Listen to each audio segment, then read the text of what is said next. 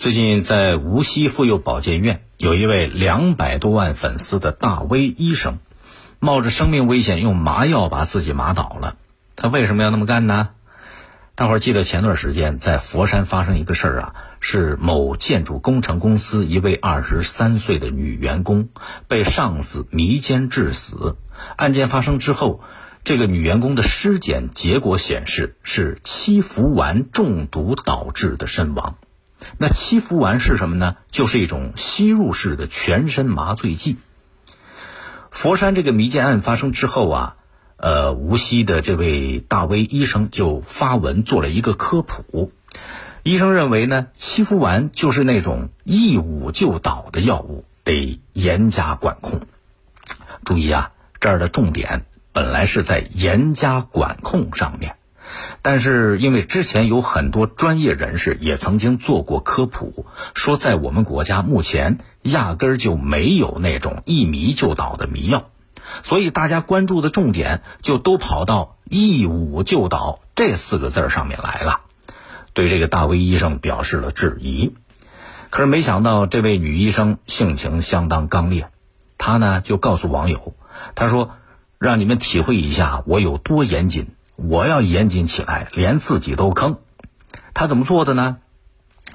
他就把自己私藏的过期的七氟烷给拿了出来，捂到自己脸上。结果画面显示，大概六十四秒钟左右，直接晕倒。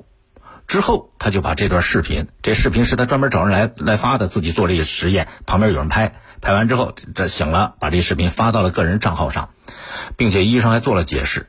他说：“从我开始捂自己到倒下的时间非常短，可以用一捂即晕来形容。”接下来呢，就更有意思了，还是有网友不认可。有的网友说了：“说你这都捂了整整一分钟，就算拿毛巾蘸着水都能把你捂倒了。”，就在大家讨论非常热烈的时候，突然又有人提醒了一句，说是根据相关法律，这位医生的实验可能违法了。这时候，医生觉得可能自己的确搞大了，就赶紧的把微博关掉，自己去警方自首了。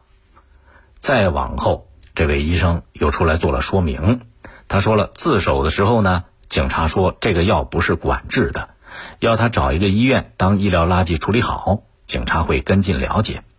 那这个药是从哪儿来的呢？据这位医生的说法，他是通过正规途径购买的，现在这个途径已经被封了。那大概就是这样一个事儿。那到底有没有一迷就倒的迷药呢？其实不是专业医生就没有发言权。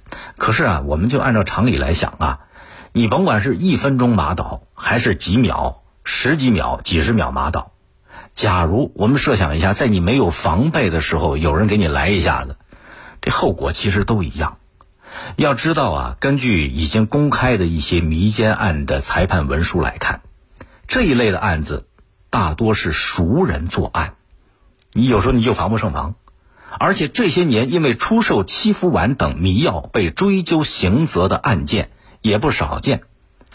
这样看的话，甭管是一捂就倒还是两捂才倒，医生啊，这位网红医生以身试药，包括大伙儿的热烈讨论，都说明一个问题：为了避免和减少犯罪的发生，像这种七氟烷一样的药物。它的生产、流通、销售、保管各个环节是需要加大管理，是有必要纳入到警方的管制当中了。